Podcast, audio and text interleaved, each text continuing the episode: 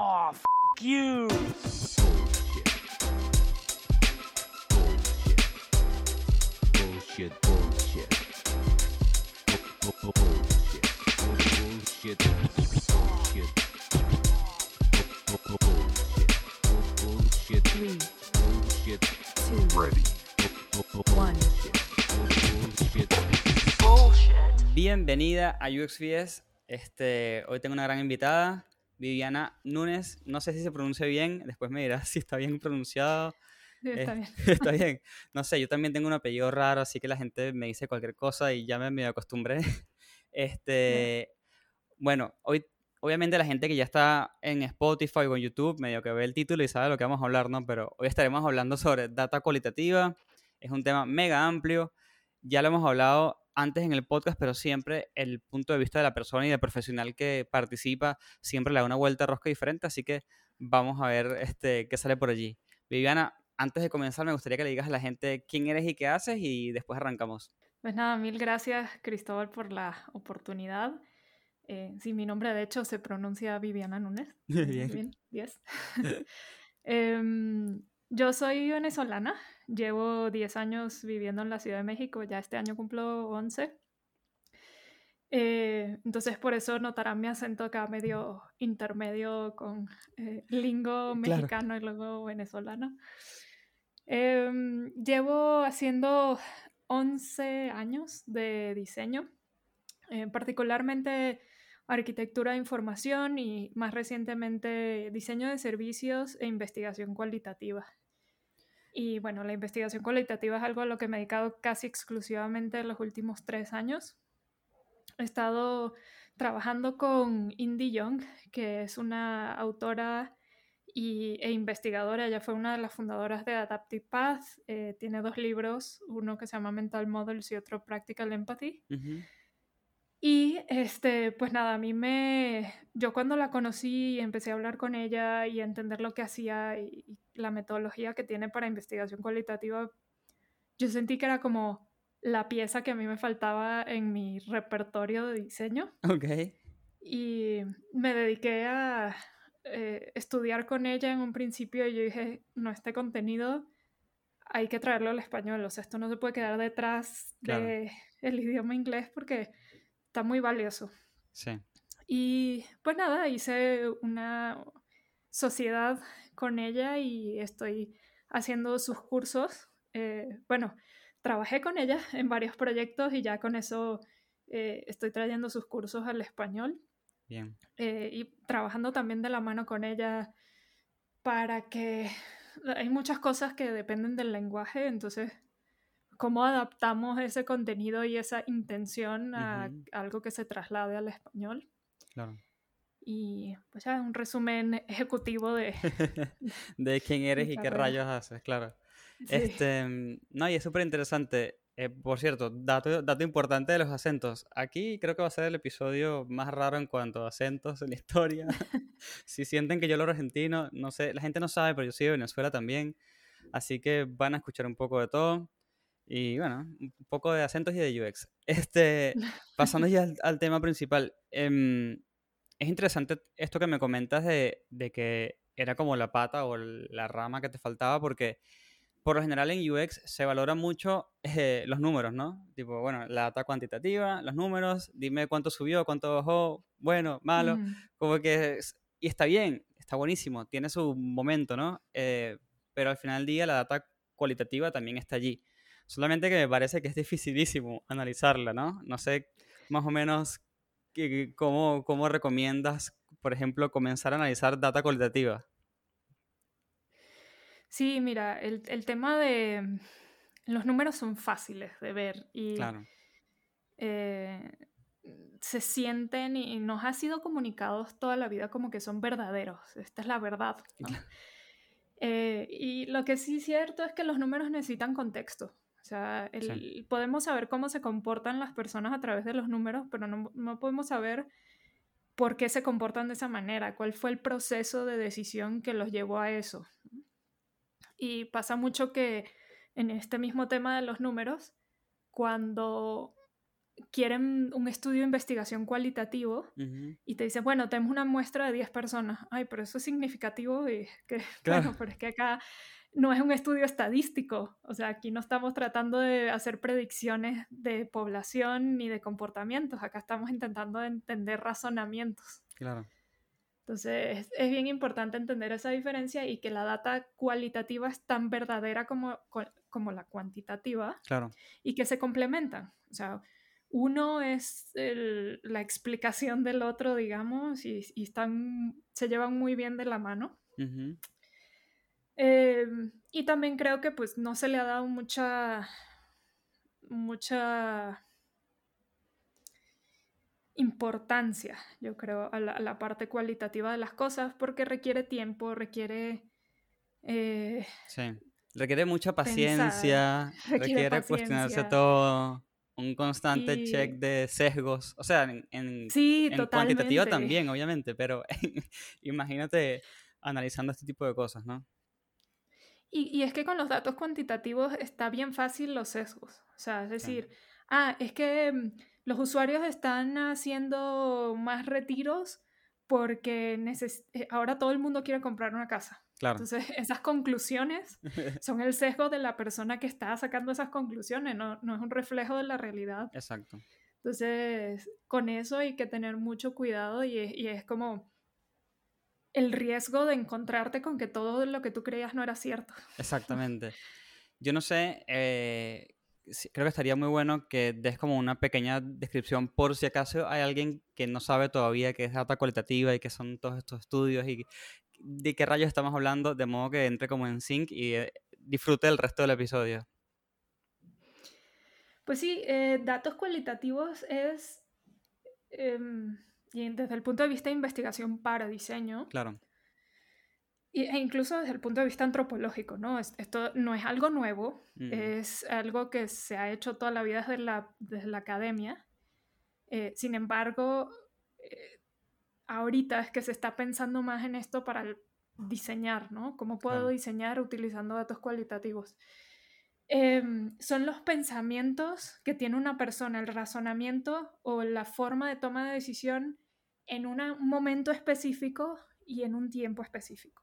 O sea, si alguien te dice, ah, es que yo siempre eh, lavo mi carro todos los viernes. claro, Eh, entonces es así como, ajá, ¿qué pensaste la última vez que lavaste tu carro? Porque, claro. ah, bueno, es que eso fue hace un mes, no fue todos los viernes. Ah, Entonces, bueno, ya el- en el detalle es donde está la riqueza claro. y, y donde vienen los procesos de decisión verdaderos. eh, porque las anécdotas o estas generalizaciones que la gente tiende a hacer eh, no, no tienen la profundidad suficiente que nos permite a nosotros diseñar para ciertas formas de pensar, para ciertas formas de, de lograr objetivos, de lograr propósitos. Justo hoy un día, hoy, hoy tuve una reunión con un cliente y me decía, "Ah, es que ninguno de estos usuarios entiende nada de la aplicación. Y es así, ajá, pero a ver, estás generalizando un poco sí, cuando te refieres a nada, que es exactamente que no entienden? O sea, que piensan en el detalle. Hay una historia en particular, alguien abrió un ticket en el customer service, o sea, ese tipo de cosas. En el detalle es donde está la riqueza. Sí, sí, totalmente. Aparte de que, y eso es lo lindo de, de combinar los, los dos mundos, ¿no? De, de la quanti y la quali, porque puedo agarrar y decirte, ¿sabes que mi autolavado está recibiendo un pico de ventas, no sé, los viernes? Entonces, Mm, después agarras esa data y dices, bueno, pero ¿por qué será, no? Y vas y te encuentras un par de usuarios, los entrevistas, a ver si consigues una relación o, o un motivo atrás de, de lo numérico, ¿no? Porque está bien, eh, hubo un pico, qué cool, ¿por qué será, no? Hay que averiguar. Este, y de ahí te tengo como otra pregunta que sería, este, ¿en qué momento sabes, cuán- o sea, porque la data numérica es muy fácil saber cuándo parar de contar, ¿no? Si quisiéramos simplificarlo de esa manera. Pero con la data. Cualitativa, ¿cómo sabes o cómo detectas ese momento que dices, bueno, ya, basta con esta data que tengo, ya es suficiente, ya puedo comenzar a sacar mi- mis insights y avanzar? Em, bueno, dependen. claro. Eh, en general es cuando tienes preguntas a las que no existen respuestas. Eh, cuando dices, bueno, pero es que ¿qué quieren lograr estas personas? Y los datos cualitativos que tienes no te responden eso, pues hora de salir a investigar. Eh, generalmente con una muestra de 10 personas vas a tener un montón para hacer. Claro. O te van a surgir nuevas preguntas a las que no tienes respuesta. Entonces, bueno, estas, ya, ya tengo más o menos idea de dónde estoy parado, del terreno donde estoy construyendo mi casa, pero este pedacito de terreno donde estoy construyendo mi casa necesito más detalle.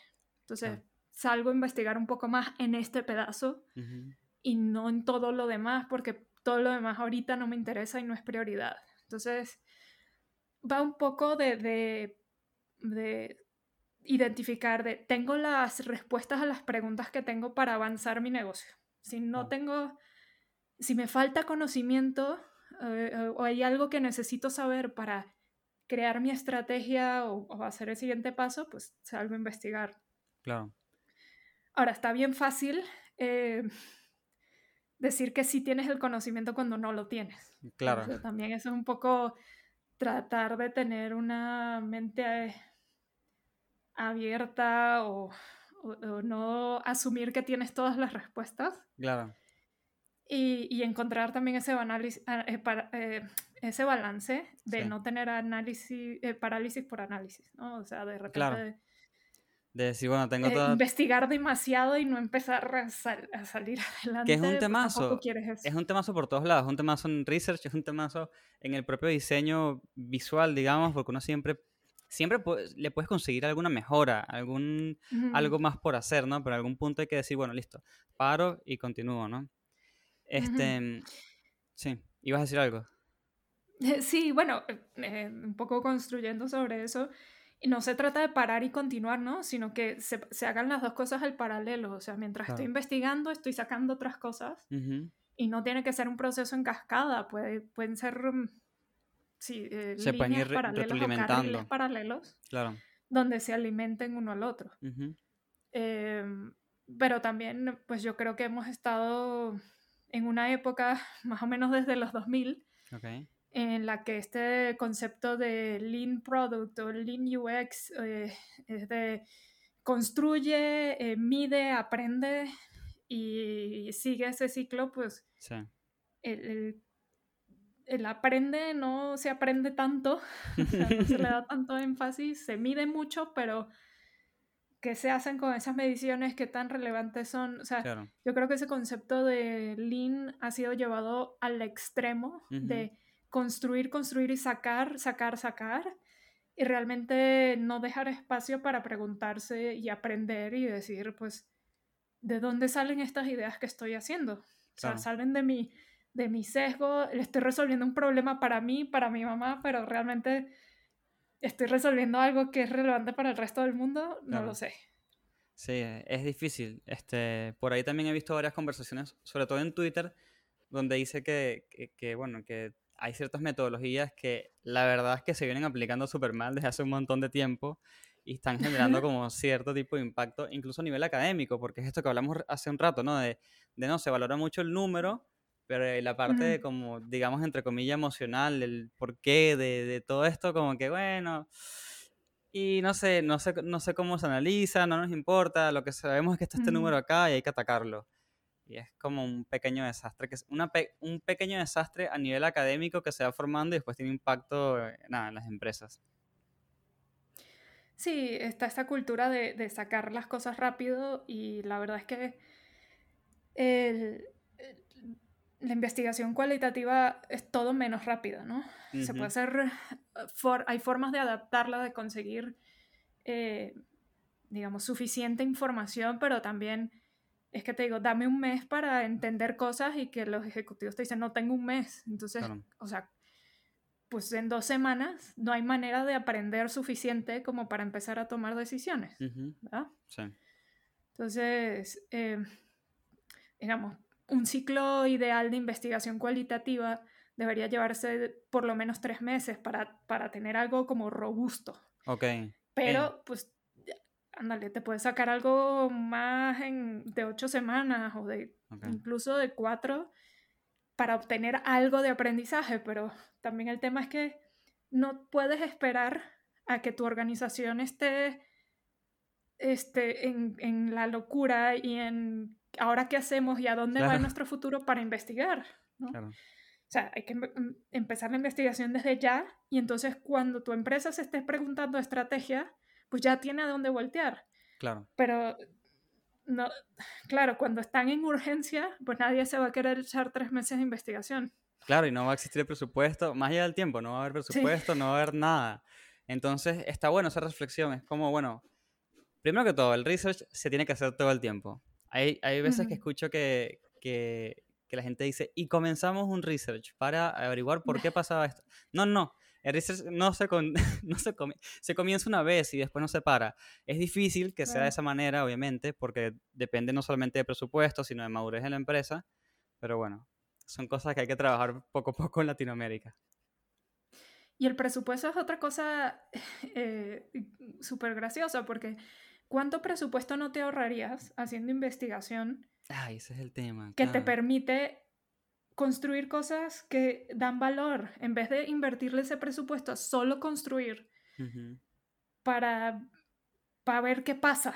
Claro. ¿no? Y, y en- y entonces te das tumbos contra la pared una y otra vez y no entiendes qué pasa. Pasaron dos años y no entregaste valor, ¿no? Claro. Entonces, pero sí construiste. O sea, algo entregaste. Y te equivocaste y arreglaste casa, cosas. pero no entregaste valor. Entonces, ¿cuánto no te hubiese costado invertirle tres meses de investigar Ujú. a ver, a entender bien dónde estás parado Sí, para empezar a construir cosas que sí aporten, ¿no? Y que le generas valor a la gente, inmediatamente empiezas a generar valor de negocio. sí, totalmente. Y para las personas que están escuchando y dicen, bueno, ¿sabes qué? Esto me interesa un montón. Mañana le toco la puerta al jefe, se la tumbo y le- hago este pitch fantástico. ¿Por dónde crees que, podía que podría comenzar? Obviamente, la respuesta para todas nuestras cosas en UX depende, porque depende de, de un montón de cosas, ¿no? Pero por ahí puedes dar una pequeña estructura de, de ¿sabes qué? Da el primer paso hacia esta dirección. Sí, fíjate, yo he estado hablando con colegas que, em, eh, digamos, hacen lo mismo y están pasando por lo mismo que yo. Vender estas ideas ha sido muy difícil, extremadamente difícil. O sea, eh, incluso para Indy, que ella tiene nombre, tiene libros, qué sé yo, tiene una trayectoria de 20, 30 años de carrera, Ujú. este, le es difícil. Entonces, no te digo para el resto de los mortales como nosotros. eh, digamos, las personas que creen en esto no tienen agencia, no tienen poder de decisión, poder de presupuesto. Los Sí. que sí tienen, quieren las cosas para mañana. Sí. Entonces, em, ¿por dónde empezar? Yo diría que la parte de innovación es, la, es el lugar donde pueden estar más interesados. Mm. Em, porque la, la parte de producto, la- el producto está enfocado en sacar ya, mañana. sí, sí, sí. Y diseño, lo- lo- las personas de diseño están enfocadas en evaluar la usabilidad del producto que tienen ahorita. Entonces, em, poco a poco he llegado a la conclusión de que innovación son las personas que tienen los ciclos más largos, ¿no? Claro. Y, y que creen en la investigación, que creen en, en que, lo que las ideas que tienen hoy se van a ver en dos años, ¿no? Claro. Entonces, em, yo, yo creo que si, si las organizaciones son suficientemente grandes como para tener un, un departamento de innovación, yo pensaría que estaría por ahí, ¿no? de, Claro. de entender a las personas para generar nuevas ideas, no de, bueno, vamos a hacer investigación para ver cómo esto alimenta mi producto mañana. O sea, sí va a impactar tu producto, pero no puede ser algo que necesites en- mañana. Claro. Sí, sí, es es interesante entender eso, sobre todo ahora que todo va volando, ¿no? O sea, ni siquiera has pagado el celu que compraste y ya salió el siguiente. Este, Sí, y estamos sí, como exacto. acostumbrados a eso. Y, el- y los videos ahora son cortos y todo, y las series de Netflix ahora son cortitas y todo es así. Y eso se va traduciendo, aunque uno, aunque uno no crea, en otros ambientes. Este, así que sí. Exactamente. Ok, y, las, y una persona que, em, porque en Latinoamérica es muy común que el equipo de UX sea una sola persona. Ujú. Como el- es algo que está sucediendo ahora, no sé si será por un tema de madurez, por un tema de entendimiento. El tema es que está sucediendo. Esta persona, em, ¿crees que podría, dentro de todas las millones de cosas que hace, eh, tener una investigación cualitativa decente, que sea suficientemente buena em, para evitar un desastre? Porque, no, porque creo que es este Jared Poole, si me acuerdo, que, que dijo algo así como, es mejor, un, es, es mejor no investigar que investigar mal. porque, lo que, porque vas a gastar presupuesto y lo que vas a investigar te va a salir mal. Entonces mi pregunta es esa, ¿no? Como si estoy, si es una persona sola, que el equipo es solo, dices que puede hacerlo. Em, depende de qué tanta rigurosidad queramos darle a la metodología. O sea, eh, si, si se quiere hacer riguroso a, a- a mucho más apegado a la academia que a la práctica, no, no, no te diría que, que sería posible. Creo que sería algo bastante pesado y complicado, sabiendo que tiene otras responsabilidades de todo, ¿no? Lo que sí creo es que, sí, lo que sí creo es que puede escuchar. O sea, creo que empieza por escuchar a las personas Ujú, y escuchar con empatía. Escuchar no es salir a hacer una entrevista de cómo usas tu producto. O sea, es simplemente que la persona, en- entender qué quiere lograr la persona más allá de tu producto. ujú, Y nada más el, la- el tener la apertura de escuchar a una persona al mes, si quieres. O sea, no, no nos pongamos rigurosos acá con la metodología, sino Claro. salir a escuchar tanto a usuarios o, o personas que quieren lograr algo que tu aplicación lo permite, pero no la están usando. ujú, Entonces, ¿qué quieren lograr y cómo lo quieren lograr? claro. Y empezar con una pregunta súper simple como, ¿qué pensaste la última vez que lavaste tu carro? Claro. O, o algo más grande, o sea, ¿qué pensaste la última vez que querías mantener tu casa en orden?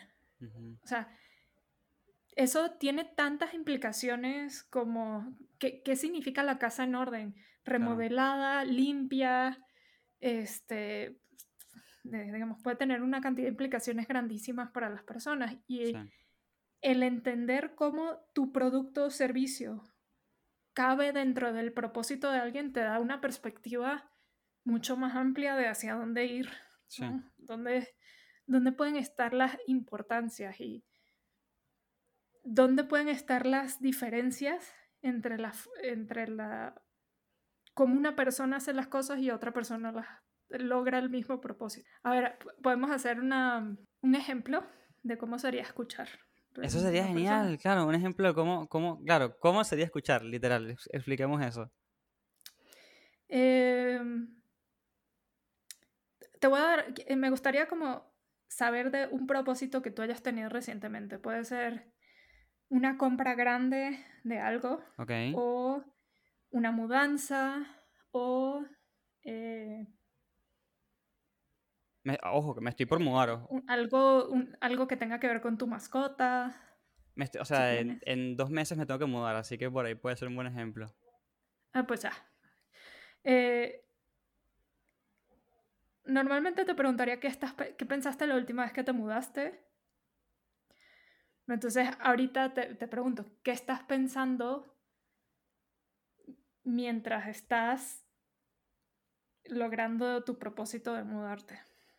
Uf, pienso tantas cosas, pienso más allá del precio, que me parece que ese tipo de cosas es como lo básico, la zona, pero también como, bueno, tengo el podcast y todo esto, ahora mi casa tiene que estar pensada para este proyecto, porque si bien ahora lo tengo, la idea es que, eh, por ejemplo, yo pueda grabar y mi esposa no tenga que estar tipo, porque esto es un ambiente, no tenga que estar calladita en una esquinita, sino que ella pueda estar tranqui por allí y estoy Claro. grabando, ¿no?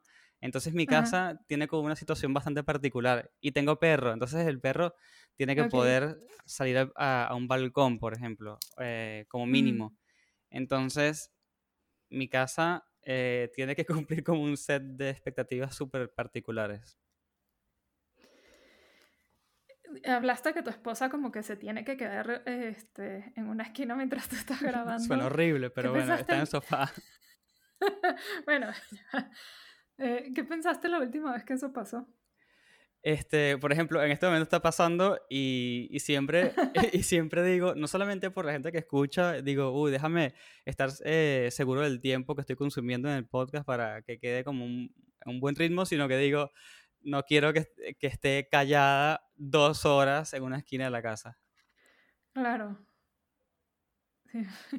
¿Y que, que- cómo te imaginas que, que se puede sentir ella estando callada en, en una esquina de la casa? Bueno, antes cuando los episodios duraban dos horas, dos o tres horas, Ajá. y yo terminaba y ella me decía, ah, ya basta, al fin, ya puedo hablar. Sí, ya puedes hablar. Ah, por favor. Así que ese es el sentimiento que tenía. Ya. ¿Y tú qué pensabas cuando te decía eso? Decía, ¿cómo hago? Si, o sea, porque yo me inspiré el podcast en una persona que hace episodios de 3, 4 horas. Y yo decía, Wow. ¿cómo hago? En mi cabeza, los podcasts duran 3, 4 horas. No puedo hacer otra cosa. y después, más bien la gente que, que escuchaba el podcast me decía, Cris, está buenísimo, me encanta, pero no puede ser más corto. Entonces, a una hora. Y, llega- y en una hora me lo seguían diciendo, "Pero un poquito más corto. Entonces, está bien, listo, media hora, ya fue. Ya. Sí, sí, sí. Qué lindo. Este.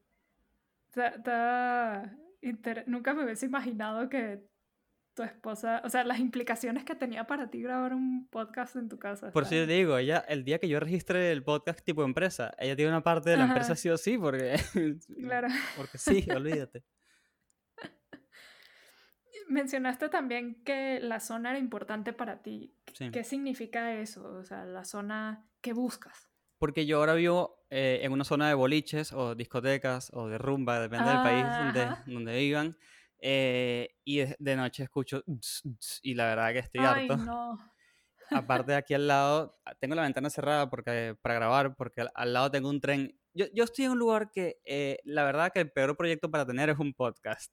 ¿Entiendes? Yo necesito un lugar silencioso para poder grabar en paz. Ya. ¿Y cuál fue el detonante para que tú dijeras, me voy a mudar?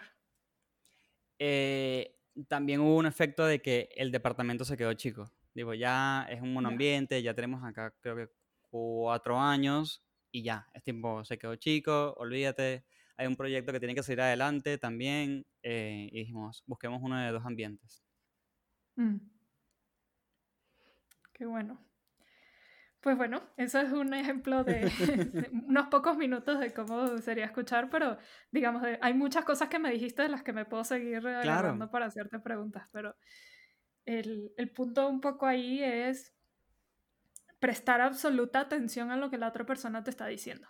Sí, eh, y no hacer suposiciones sobre lo que te está diciendo, porque tú me dices, bueno, claro, el precio y la zona, a, a- a mí se me hace súper razonable, pero lo que es el precio y la zona para ti no es lo mismo que es el precio y la zona para Claro, mí. exacto, Entonces, tal cual. está- eh, es muy importante entender dónde están los detalles, o sea, qué- significa el precio. Es, necesitas algo más bajo, eh, ¿qué, qué consideraciones tienes alrededor del precio, Claro. que si, bueno, no, no, no- necesito detalles, pero digamos, el- el- la importancia de todo eso es no hacer suposiciones y no Exacto. rellenar el- el- con lo que yo creo que sería para mí, Exacto. sino obtener lo ma- la mayor, el mayor detalle que yo pueda para poder ponerme yo en tus zapatos. Exactamente. Sí. Sí, porque otra persona agarra y escucha, ah, eh, quiere cambiarse de zona. Y quizás esta persona dice, uy, yo buscaría una zona, si estoy en Buenos Aires, buscaría una zona donde están todos los locales de comida. ¿Entiendes? Y, de- y de repente, sí, y sí. no me hizo una pregunta, y no me hizo la pregunta como de profundidad, como de, de investigar ahí, y se perdió un dato, básicamente. Claro, yo nunca me hubiese imaginado que el tema del, del ruido era tan importante para ti ahorita, ¿no? Claro. Que claro, me lo dices y está súper obvio, pero no es algo que yo no puedo saber si, si no pregunto. Claro, totalmente. No, me parece eh, divertido. Es la segun- el segundo episodio que alguien hace una prueba en vivo. La ¿Ah, otra sí? vez sí, fue un episodio, la primera vez fue un episodio eh, con un chico que trabaja en plataformas como Alexa y Siri y esas cosas así. Y hizo Ujú. como una pequeña prueba de, de interacción, porque yo, yo le pregunté que cómo hacía pruebas de usabilidad en ese tipo de casos. Así que es Oh. súper interesante. Y fue muy chistoso porque me, me equivoqué, entre comillas, no, me equivoqué, entre comillas, al segundo diálogo, una cosa así. Y él como que, no, no, pero está bien, porque es un descubrimiento, está buenísimo. claro. Ah, Este, voy a echarle un, un ojo a, la- a ese podcast. no, está buenísimo. Eh, yo no sé si hay algún tema súper importante que no hayamos hablado y que se debería tocar por lo menos un poquito antes de cerrar el episodio. Pues sí, al inicio hiciste una pregunta de- del análisis de los datos cualitativos y creo Mm, que sí. no es algo que, que mencioné mucho. Em, y acá el reto es evitar el sesgo. O sea, el tratar de representar lo mejor posible la voz de la otra persona Ujú, sin que sean mis interpretaciones como investigador, claro. sino poder de ponerme en los zapatos de la otra persona y hablar con, como la otra persona lo haría, no es yo ponerme en la situación de otra persona, Claro. que no es lo mismo, ¿no? No. Em, y en ese sentido, pues la arquitectura de información para mí ha sido pieza clave para, para eso. El, lo que buscas es, durante toda una sesión de escucha con una persona, Sí. identificar conceptos. Eh, primero habló de que eh, te querías mudar. Entonces, te querías mudar por el ruido sí. y este y que luego la zona y que luego eh, que tu perro necesitaba balcón. Claro. Entonces ya esos son tres o cuatro conceptos diferentes. Sí. Y dentro de cada uno de esos hay detalle, hay como Claro. riqueza, pero siguen siendo conceptos. Sí. eh, y esos son los míos, porque entrevistas a mi esposa y habrán cosas parecidas y otras Claro. diferentes. Sí, sí, sí, sí, sí, pues, pues porque seguro tiene otras consideraciones, tiene otro contexto laboral también. o También. digamos, de proyectos, o- y también tiene otra forma de hacer las cosas. Entonces, em, la, la riqueza y la parte interesante es encontrar a gente que tenga el mismo propósito y ver cómo hacen las cosas diferentes y cómo razonan diferente lo mismo que quieren lograr, que en este caso es mudarse. Sí, tal cual. Es es súper importante. Y de hecho, el tema de los sesgos también va para el trabajo internamente en el equipo.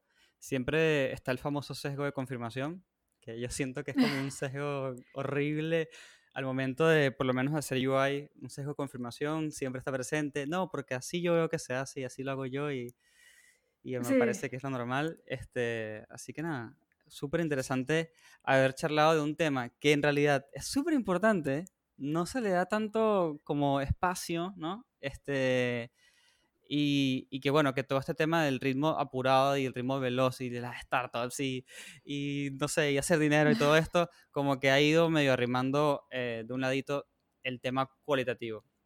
Entonces, yo la verdad, súper feliz de haber grabado contigo. Eh, pero antes de despedirme, sí me gustaría que le digas a la gente dónde te pueden eh, encontrar, dónde te pueden escribir, qué tipo de preguntas te pueden hacer, etcétera, etcétera. Sí, em, bueno, en Twitter me pueden encontrar, bueno, en casi todas las redes sociales me pueden encontrar como Vivinex, es B, B y latina, B y latina, N, E, X. Em, tengo mi sitio web que es viviananunes.com y a mi email hello arroba viviananunes.com. En cualquiera de esos canales me pueden escribir. Este, ahorita tengo un curso que se abre el 29 de marzo de análisis de datos cualitativos, entonces eh, aprovecho para promoción. No, está buenísimo. Es un curso de cuatro semanas, curso en vivo, entonces pues bienvenidos eh, los que estén interesados. También tengo tarifas especiales para personas que son autoempleadas, que no se los paga la empresa, sino que Bien. se los pagan a sí mismos, entonces pues bienvenidos todos. ¿Y eh, de qué me pueden escribir? Pues lo que quieran, lo que necesiten y yo pueda apoyar y esté en mi poder y en mi capacidad de tiempo, pues con mucho gusto. Claro. Los links, eh, si pues me los pasas, yo los pongo en la descripción del episodio. Recuerden, son cliqueables, no se van a ir del, del episodio, se van a abrir en otra pestañita, así que no va a pasar nada. Eh, y nada, listo. Un, gracias a todo el mundo que escuchó hasta el final y gracias a ti por hablar conmigo. Gracias a ti por este espacio.